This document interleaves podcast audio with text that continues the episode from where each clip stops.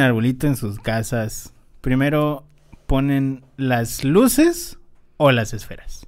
A las luces. ¿Por qué las luces? Porque las luces las tienes que como tratar de meter como en la parte un poco más interna del árbol y tener espacio para que no se traben las esferas en las puntas, se puede decir. Te, te voy a contar un secreto. El secreto es que eso solo lo vas a hacer una perra vez, una perra vez, perra vez en tu vida. ¿Por qué? Porque cuando lo guardas solo metes el arbolito en una bolsa y ya está. Eso sí es un arbolito chiquito, pero mi casa es un árbol grande. Pero lo metes en una bolsa de basura grandota y ya está, lo Ah. pones en la bodega, así como No yo. conoces a mi familia. no, no funciona. Y eso. las y luego las es- esferas, Son muy... pues las esferas sí se piquis. caen a veces después de un año. Bueno, Entonces eso esas sí. así más o menos las acomodo. Entonces yo no vuelvo a poner luces en mi casa porque Ah, tiempo es dinero. Ya sé. Pero es que sabes igual que pasa cuando las guardas. A bueno, en mi casa pasa de que este se echan a perder algunos foquitos, por eso hacemos Ah. eso, se echan a perder y no pre o sea, en que no prenden, pues tienes que cambiarlos, ¿no? Para no estar comprando series a cada año. Cada, o sea, cada año. El caso es que pues lo que hacemos es nada más reparar los que no sirven porque pues no se funden. Entonces, a menos que compres unos muy chafas, eh, pues eso Como sí, los de ya acá. no. si compras unos muy chafas, pues sí. Pero hay Sí, unos no, que ¿Sabes qué es lo peor? que esos los compramos en Walmart. O sea, los hay, hay un arbolito pequeño aquí en la oficina, los que nos están escuchando, que después de un año de estar guardado lo sacamos, lo quisimos prender y no prendió ni mierda, o sea, ni un solo foquito. Ujú, Sí, sí, luego pasa. De todas maneras, ya como todo, la verdad, viene de China, eh, ya no se puede confiar. igual nosotros en mi Todo viene de igual. Shane a la verga. Sí. Bueno, empecemos.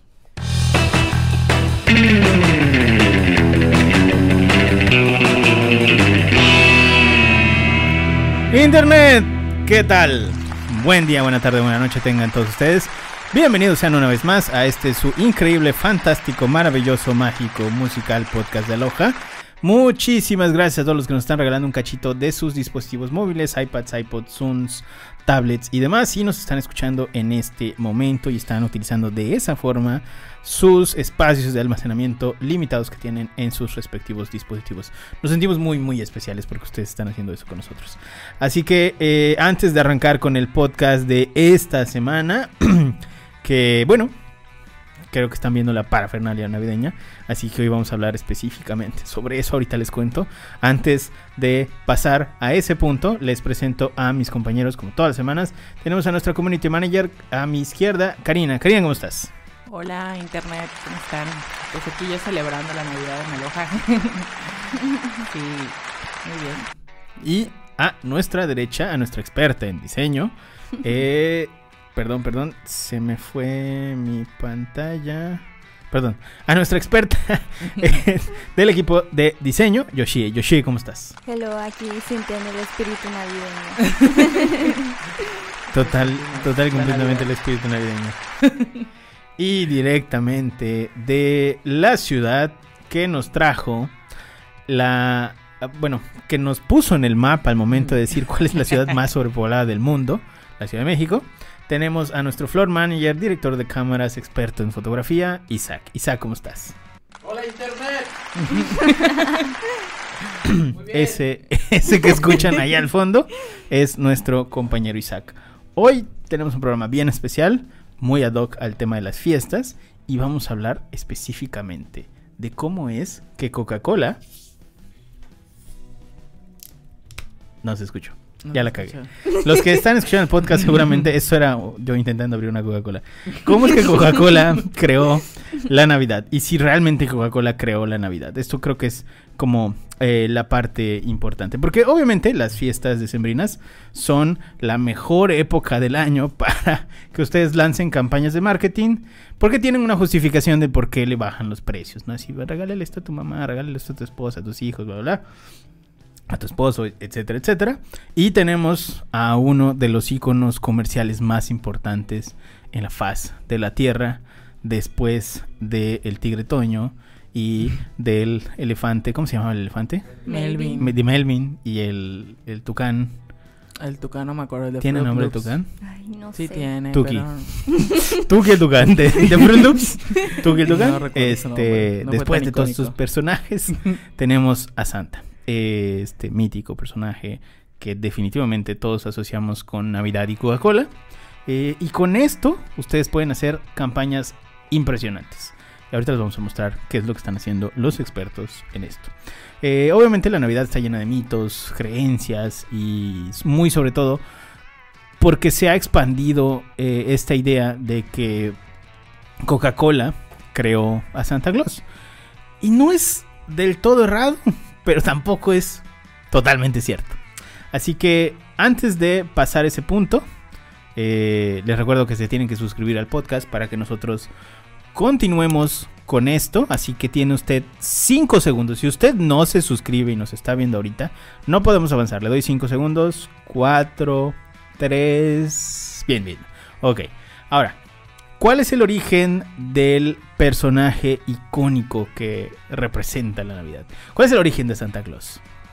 Que nos Bueno. platiquen, queridos compañeros. Pues para hablar acerca del origen de Santa Claus hay que remontarnos un poco atrás de la historia en los siglos pues tercero y cuarto. eh, geográficamente en Turquía, ya que el mito de Santa Claus, de la persona que está, bueno, de quién es él, eh, surge gracias a San Nicolás de Bari, quien, pues, como dije, este, vivió en los siglos 3 y 4, cuatro, ay, cuatro de y. Turquía. Ajá. Y pues él se volvió muy famoso en ese entonces porque, pues, por su bondad, ¿no? Él siempre entregaba Era buen- regalos. Era buen pedido. Sí. Tenía mucho dinero. Siempre le entregaba regalos a los niños, este, más que nada a los pobres, trataba de ayudar a los enfermos y pues una parte de la herencia que él recibió cuando vivía lo terminó donando en obras de caridad. Igual pues surgen algunos mitos de San Nicolás de Bari que eh, ahorita les voy a contar un poco. No son eh, pues del todo ciertos o falsos, todavía no se sabe, pero es lo que la gente cuenta. Y pues gracias a esto como que algunas cosas de la Navidad evolucionaron, ¿no? Lo primero es que este, el, más, el más importante es que se dice que él ayudó a unas doncellas, unas jovencitas, tres para ser más precisos, este, ya que ellas iban a terminar pues en un camino pues no muy adecuado para ellas. Entonces, para poder ayudarlas, ya que les faltaba el dinero, este, él les arrojó monedas a través de su ventana mientras ellas dormían. Entonces, pues no se dieron cuenta. Y pues curiosamente estas monedas cayeron en unos calcetines de lana que estaban colgados en la chimenea porque estaban secándose. Entonces, pues gracias a esto ellas se salvaron del destino cruel que les esperaba, ¿no? Y es por eso que se dice que Santa cuando deja regalos eh, no, no se le ve eh, pues que los esté dejando porque lo hace de forma anónima y pues también de allí surge por qué se cuelgan pues los calcetines en la chimenea, ¿no? También tiene otros mitos. Pero estos ya son pensé que era la rebuscados. no, casi. O sea, que la tutsibota navideña se, se hizo a raíz de esto. Mm, Qué loco. Sí, y pues nada, este se cree que su imagen se fue transformando poco a poco en el siglo XVII, este, ya que algunos holandeses cuando inmigraron a Nueva York llegaron su cultura y sus tradiciones, ¿no? Y con ello pues el mito de Santa, que pues ellos lo llamaban San Nicolás, pero pues en el en el idioma, ¿no? Que Ya nosotros nos mandaron el quesito de bola. Muy bien. Muy bien, holandeses. Sí, Así y pues igual cabe destacar que esta figura de San Nicolás tuvo mucha popula- popularidad, sobre todo en Europa, pero pues ya muchos años más adelante, por ahí del siglo XIX, ya fue que en Estados Unidos pues ya tuvo como que su apogeo y comenzó a ser pues más popular. Em, también este en una revista, para ser más exactos, en la de Harper's Weekly, se publicó una serie de grabados. Estos grabados fueron hechos por Thomas Nast, quien es el pionero en retratar a Santa Claus con la imagen que conocemos actualmente, que es pues la ropa roja, el cinturón, este, en que pues es un hombre pues viejito, ¿no?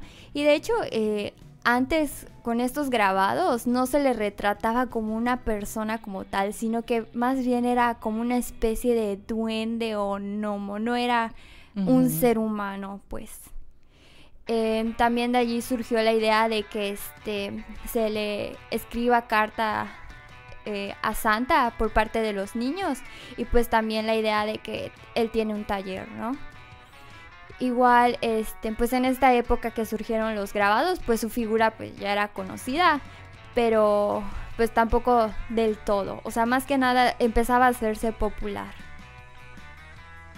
Sí, de hecho creo que fue como un, este, ya sabes, como, como van distorsionando la historia, así como ha pasado con muchas cosas, como eh. O sea, de, de una especie Ajá, de monstruo de empezó a pasar así como a Ajá, más exactamente. No tanto, sino que por ejemplo en Europa se sigue celebrando, de hecho el 6 de diciembre celebran allá el día de San Nicolás, pero celebran a este obispo.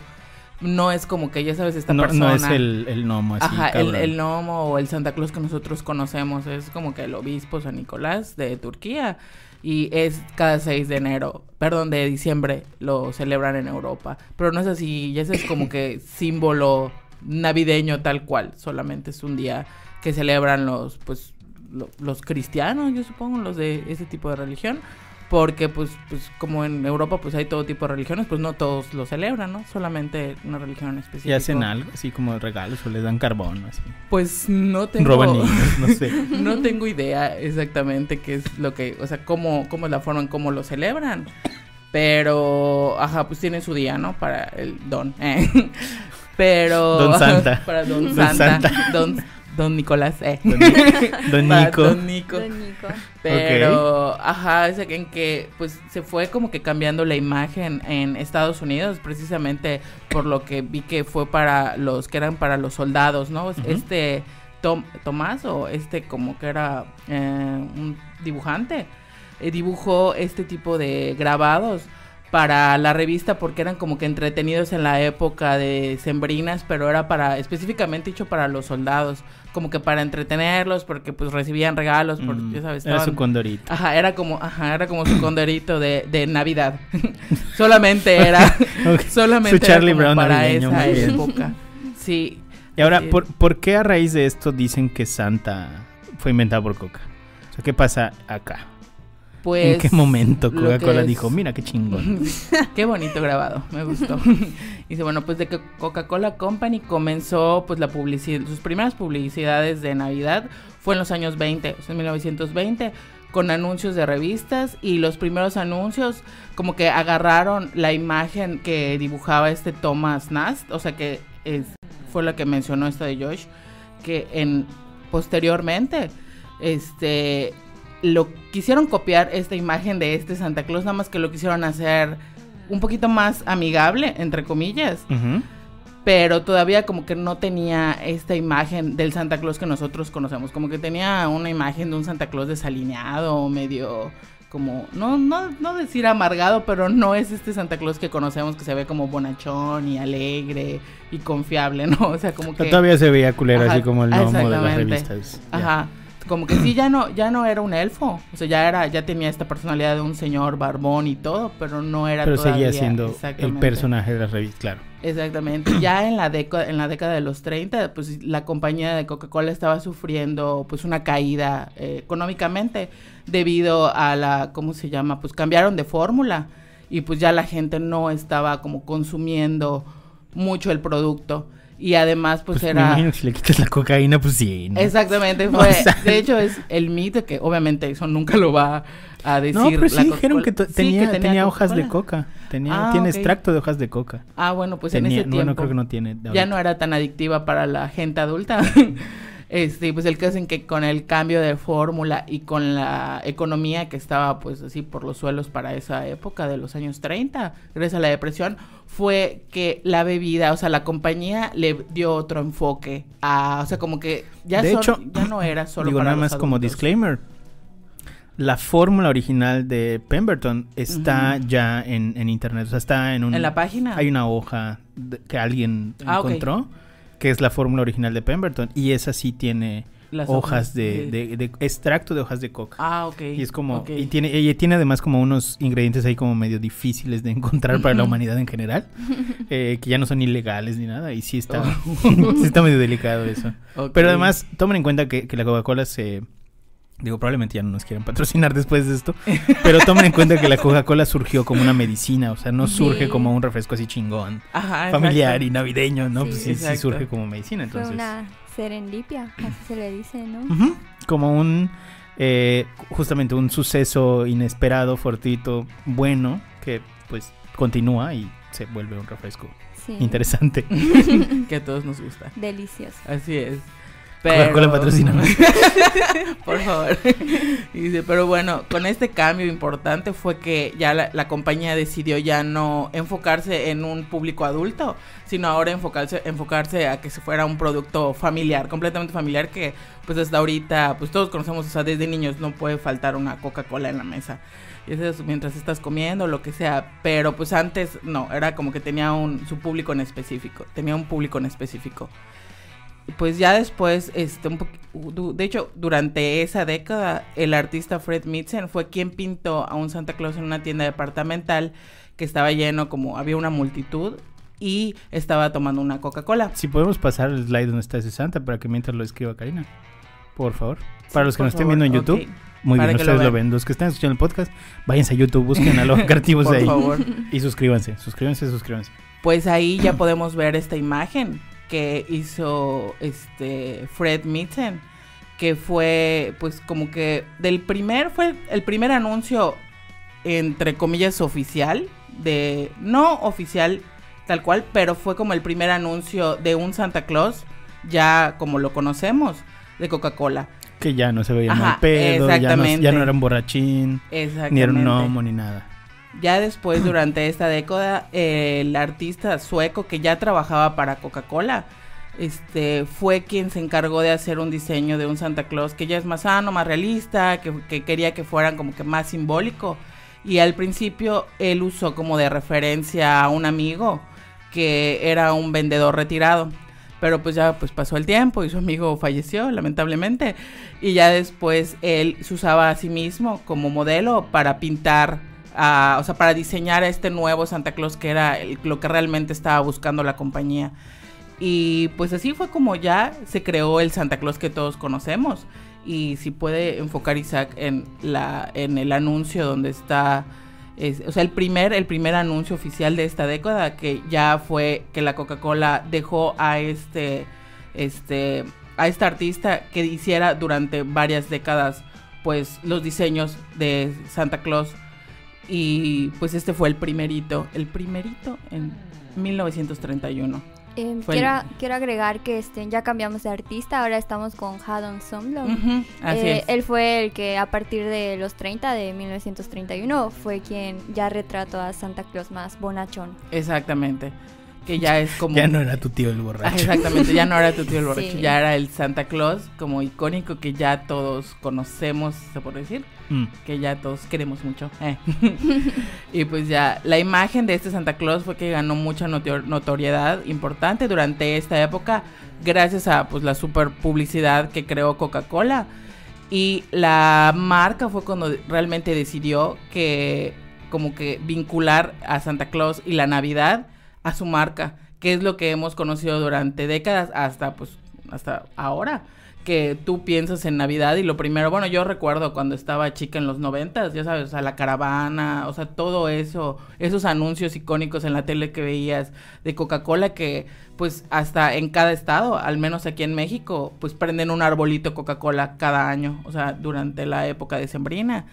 Y es un símbolo de, pues, como de unidad, de estar con la familia, la Coca-Cola pues este como que impone mucho o mete mucho de que pues la unidad en familia, compartir con amigos y pues consumir Coca-Cola. consumir de que Coca-Cola no puede faltar en tus reuniones o en tus fiestas navideñas.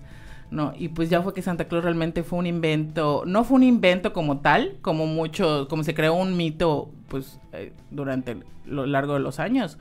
No ellos lo crearon, pero sí, sí, sí creo que ellos le dieron como este impulso a que la gente se, se volviera como que un icono a nivel mundial, ¿no? Porque pues todavía hay en, en muchos países que no, o sea, ubican a Santa Claus, aunque no creen como pues a lo mejor en nuestro país es así como que, ah, Santa Claus, o en Estados Unidos, ¿no? O en ciertos lugares de Latinoamérica. Ah, pues, el país que más consume Coca-Cola, obviamente, Santa, obviamente Claus. Santa Claus. Santa Claus es mexicano, chavos. Ajá, Santa Claus es mexicano, para nosotros Santa Claus es así, lo máximo. Pero tal vez en otros países o en es tu otras tío el del culturas, norte. ¿no? tu tío el del norte. Así es. Que to- En- to- todo alto y mamado y... Sí, Así barbón, es. tu tío el del norte. Es tu tío el del norte.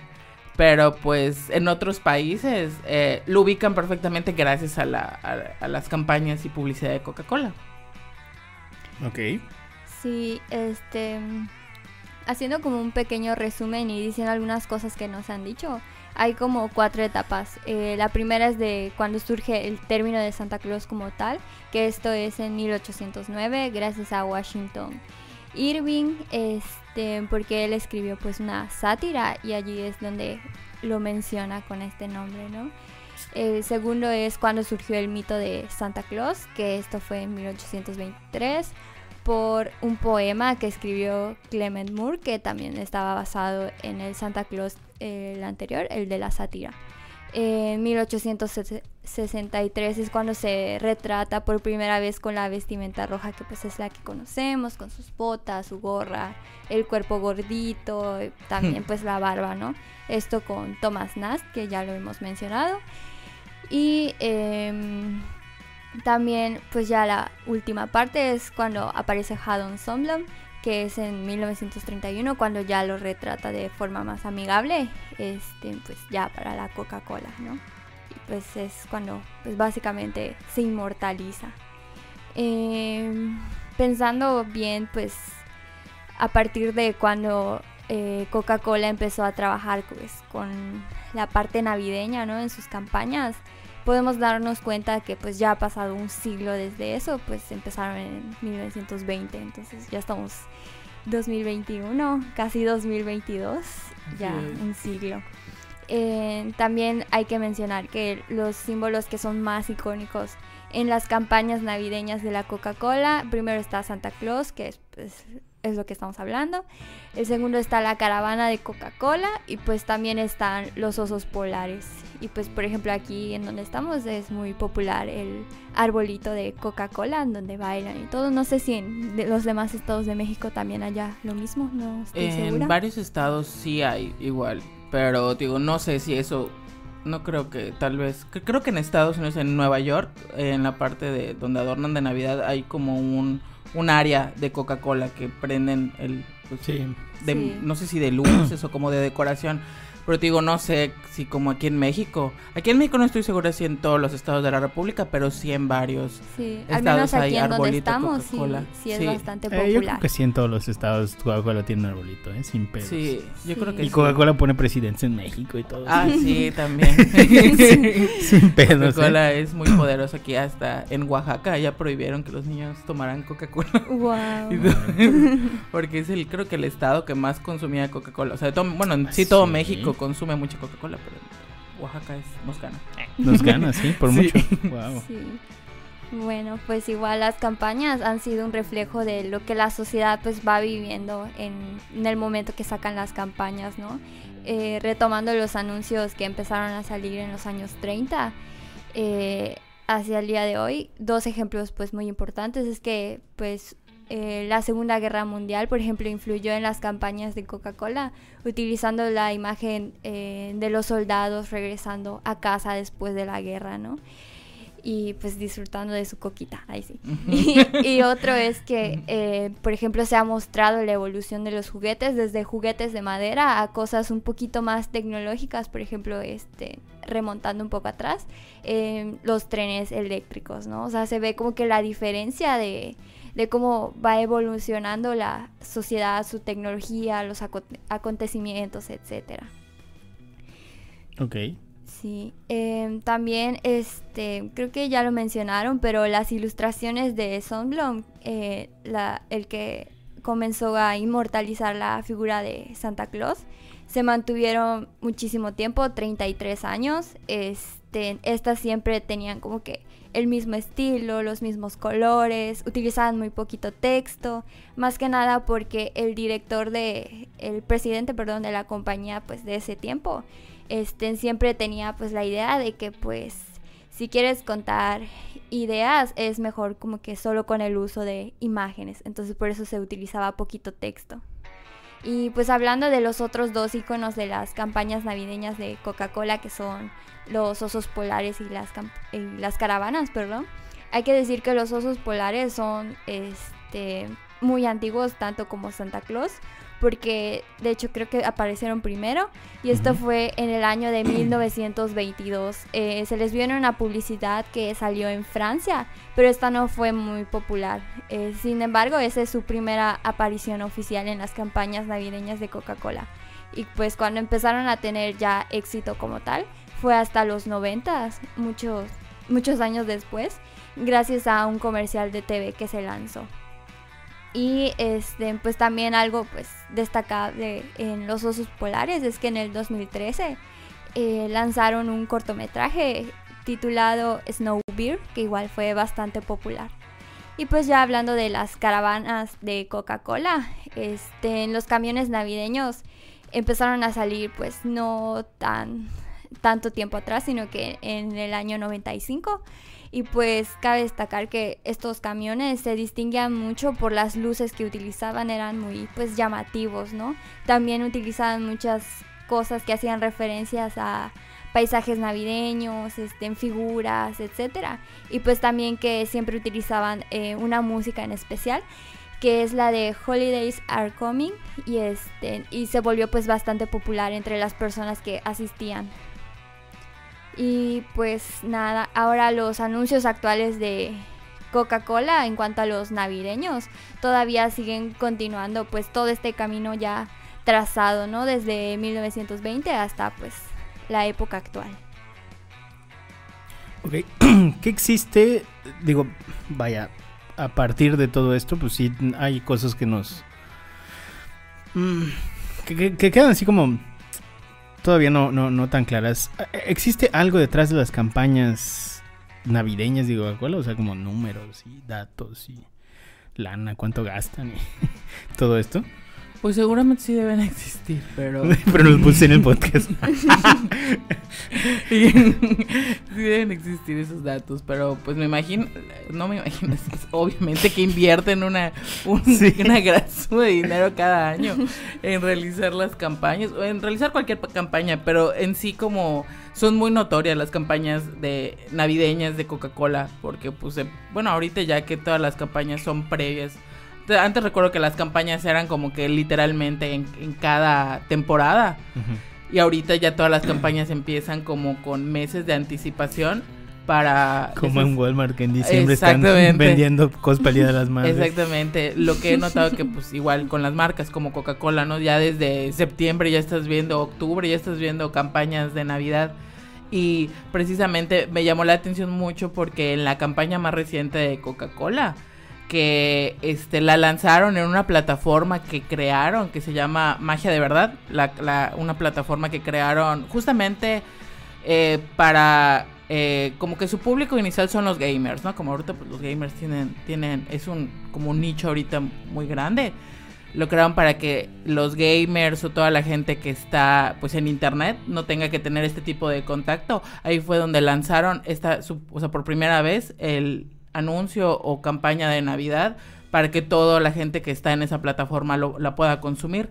Y aparte les da como, como premios, por lo que tengo entendido, es o sea, por lo que entendí eh, en esta plataforma, los mismos usuarios pueden ganar premios, ¿no? Interactuando con los mismos anuncios de la coca. Y por lo que vi que esta campaña este, salió desde noviembre. Y lo que ha tenido que pues fue lo que comentó esta de Josh de acerca de las campañas de Coca-Cola o de los anuncios que se han ido adaptando eh, con el tiempo. No se quedan como que pues obviamente pues para que siga teniendo el éxito el éxito que tiene actualmente se enfocan en el público o, y no, eh, se, se, ponen a innovar eh, según como la temporalidad ¿no? O qué es lo que la gente está haciendo, o qué es lo que la gente, no tanto que está hablando, sino que su tipo de campañas son más, por así decir, como que tengan un insight, o sea, que sean como que más esta parte como sentimental.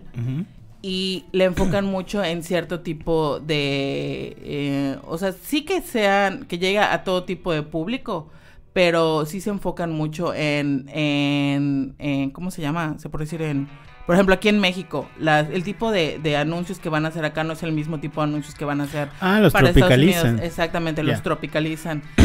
y ahorita en el nuevo anuncio que salió de Navidad, ahorita ya como estamos, está bien todo eso de la parte inclusiva, de que ya no, por ejemplo, antes veíamos anuncios con niños blancos, con la mamá rubia y el papá, este, pues rubio, guapo, no sé.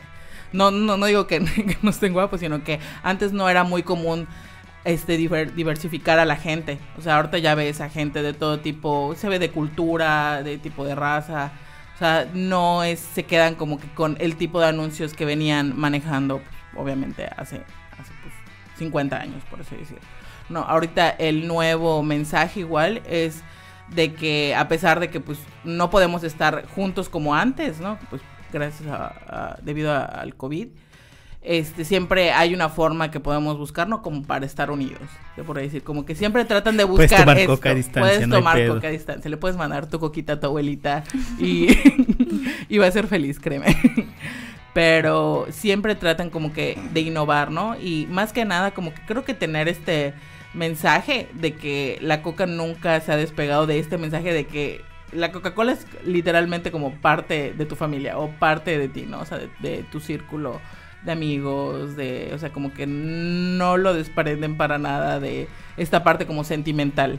Y creo que es lo que ha ayudado mucho a de que, pues, hasta nosotros mismos decimos, ay, no, no, no puedo comer sin mi coquita o algo así, ¿no? O sea, tenemos esta parte sentimental con la coca. Yo, por ejemplo, que eh, no, de niña no la consumía tanto, o sea, no la consumía de hecho porque pues, en, mi, familia sí era de que como un producto que era exclusivo para adultos, pero ya de grande sí te das cuenta que cómo influye todo este tipo de campañas porque eh, sin darte cuenta como te dejas como que envolver en esta parte de sentimentalismo que pone eh, la Coca-Cola en sus anuncios y te hace como que formar parte, dices, ay, como que es parte de mi familia, es parte de mi convivencia o algo así. Se crea el vínculo. Se crea ese vínculo. Qué loco. Muy bien. Bueno, ¿alguna conclusión que tengamos de este podcast, Yoshi? La Coca-Cola es lo máximo. y más si está bien fría y te sale tu lagrimita. Bueno, ¿Te acuerdas de tu abuelita? Nada, que pues yo eh, siento que, en mi opinión, lo que habías dicho al principio, que la Coca-Cola pues tal vez no creó como tal la Navidad y a Santa Claus, pero sí gracias a la Coca-Cola fue que pues lo tenemos como que hoy en día tal como está, o sea, lo hizo famoso, lo volvió influencer. Santa influencer. Hashtag Santa, influencer. Así es. Karina, ¿alguna conclusión antes de irnos? Pues creo que lo mismo, o sea, la, o sea, la Coca-Cola ha tenido, sus campañas han tenido como tanto éxito que pues ya la Navidad es parte de todos, de todo tipo de culturas, eh, de que la gente que no la adoptaba tal y, y, como tal vez los latinos o los mexicanos la adoptamos, mucha gente al menos ubica la Navidad gracias a Coca-Cola. es que es eso, o sea... Ah, aquí probablemente voy a decir algo que no les guste y tal vez Coca-Cola deberían dejar de escuchar en este momento, pero ese tipo de publicidad es exactamente lo mismo que hacen las religiones. La religión lo que hace, las religiones no deberían de tener nada que ver con los valores de la gente, la religión debería ser un conjunto de creencias sobre una deidad específica y bla, bla, bla. Pero las religiones adoptan los valores como parte de su dogma para que la gente crea que si eres de esa religión también eres buen pedo porque tratan de como que llevar en conjunto los valores y el, tema de la creencia, ¿no? Eh, lo hacen todas las religiones, el budismo, la cienciología, el cristianismo y cada una tiene un fin específico, ¿no? Pasa lo mismo con Coca-Cola. Un refresco, que debería ser solo algo que vas a tomar para refrescarte, eh, eh, encontraron la forma de, de, que tuviera una connotación como más de valores, que son casi como familia, unión familiar, bla, bla. Y bueno, que, nos funcionó, les funcionó muy, muy bien. Así Y así ya se adoptó por prácticamente todo el mundo. Así que bueno, antes de irnos, Karina, redes sociales, ¿cómo te pueden encontrar? Me pueden encontrar como arroba Karina H. Serrano en Mm. Instagram. Muy bien, Yoshie, ¿cómo te pueden encontrar? A mí como arroba Yoshi Rosanet en Instagram también. Muy bien, y a mí me encuentran como arroba soy Sanshiro en todas las redes sociales, menos en Tinder. Cuídense mucho, nos vemos la próxima nosotras, semana. eh. Nos vemos la próxima semana. Feliz Navidad. Suscríbanse Feliz Navidad. al podcast. Ay. Suscríbanse. Bye. Bye, canten mucho Mariah. eh.